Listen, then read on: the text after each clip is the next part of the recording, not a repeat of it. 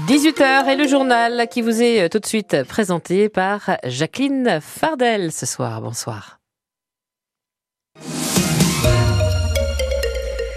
À Caen, une jeune femme aurait été victime d'un viol à la veille de Noël. Un étudiant a été interpellé et placé en détention provisoire. Il est accusé d'un triple viol sur cette jeune majeure de 18 ans. Les se seraient produits dans la nuit du 23 au 24 décembre au domicile de l'interpellé, un homme qui dément tout acte sexuel, Carole Louis.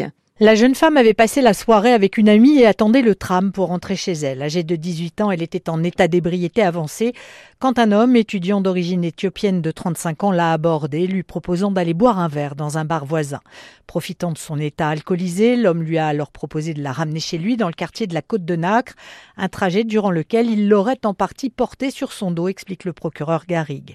Une fois arrivé, il l'aurait déshabillée avant de la violer à trois reprises, lui demandant de se doucher entre chaque agression. La jeune fille semi-consciente aurait toutefois réussi à envoyer un message d'alerte à sa famille. Interpellée trois jours plus tard, le 27 décembre, l'agresseur présumé reconnaît avoir ramené la jeune fille chez lui, mais nie tout acte sexuel. En attendant les suites de l'enquête, il a été placé en détention provisoire. Et des recherches d'ADN sont actuellement en cours. En Seine-Maritime, la mort de Maïva, 23 ans au Havre, la nuit de la Saint-Sylvestre, la piste accidentelle est privilégiée aujourd'hui, dit le parquet du Havre. Dans le Calvados, un cambriolage à Vire en début de semaine, 20 000 euros dérobés au magasin Picache la nuit dernière.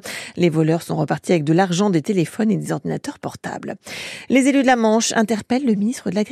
Ils demandent des aides d'urgence après l'interdiction de commercialisation des huîtres dans certains secteurs en raison du norovirus présent notamment au nord de Saint-Valaougue ou dans le Calvados à Grand-Cormézy. Le courrier a été envoyé à l'initiative du député LR Philippe Gosselin. Il est signé par les sept parlementaires de la Manche et le président du département. Il souligne que la filière est déjà en difficulté suite à la tempête Kiran et à la prédation des araignées. Les cours d'eau restent sous surveillance ce soir en Normandie. Tous les départements sont en vigilance jaune pour crues, vent et orages.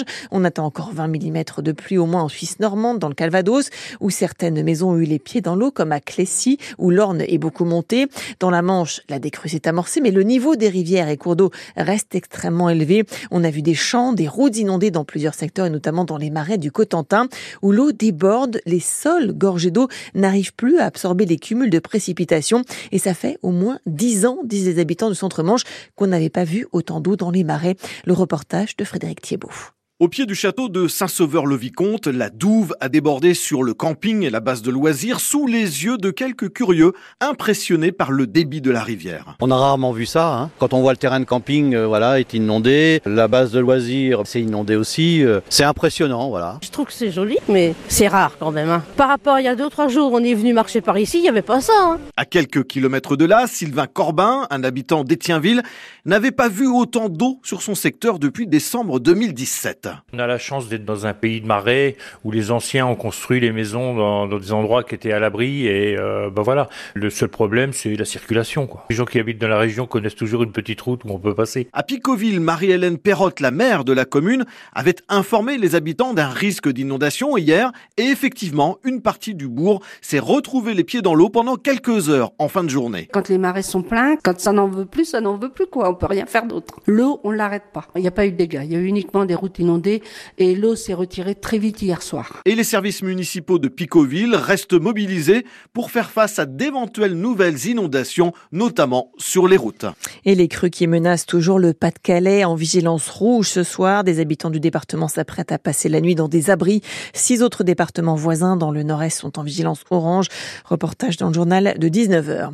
Les discussions n'ont pas abouti aujourd'hui au Mont-Saint-Michel entre la direction de l'abbaye et les agents en grève depuis plus d'une semaine maintenant. Il demande de meilleurs salaires et des embauches. Il demande aussi une prime face à la gestion de la forte affluence touristique.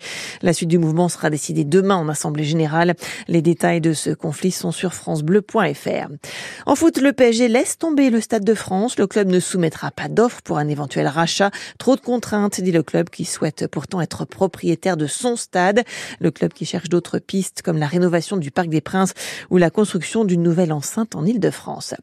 Alors que 2023 a été une des années les plus chaudes dans le monde. 2024 commence avec des températures glaciales dans les pays du Nord, moins 43,6 degrés enregistrés dans l'extrême nord de la Suède aujourd'hui. La température la plus basse en 25 ans pour un mois de janvier. Une vague de froid qui touche aussi la Scandinavie. En Normandie, des températures plus douces, mais toujours beaucoup d'humidité ce soir. On regarde la météo à 18h05 sur France Bleu.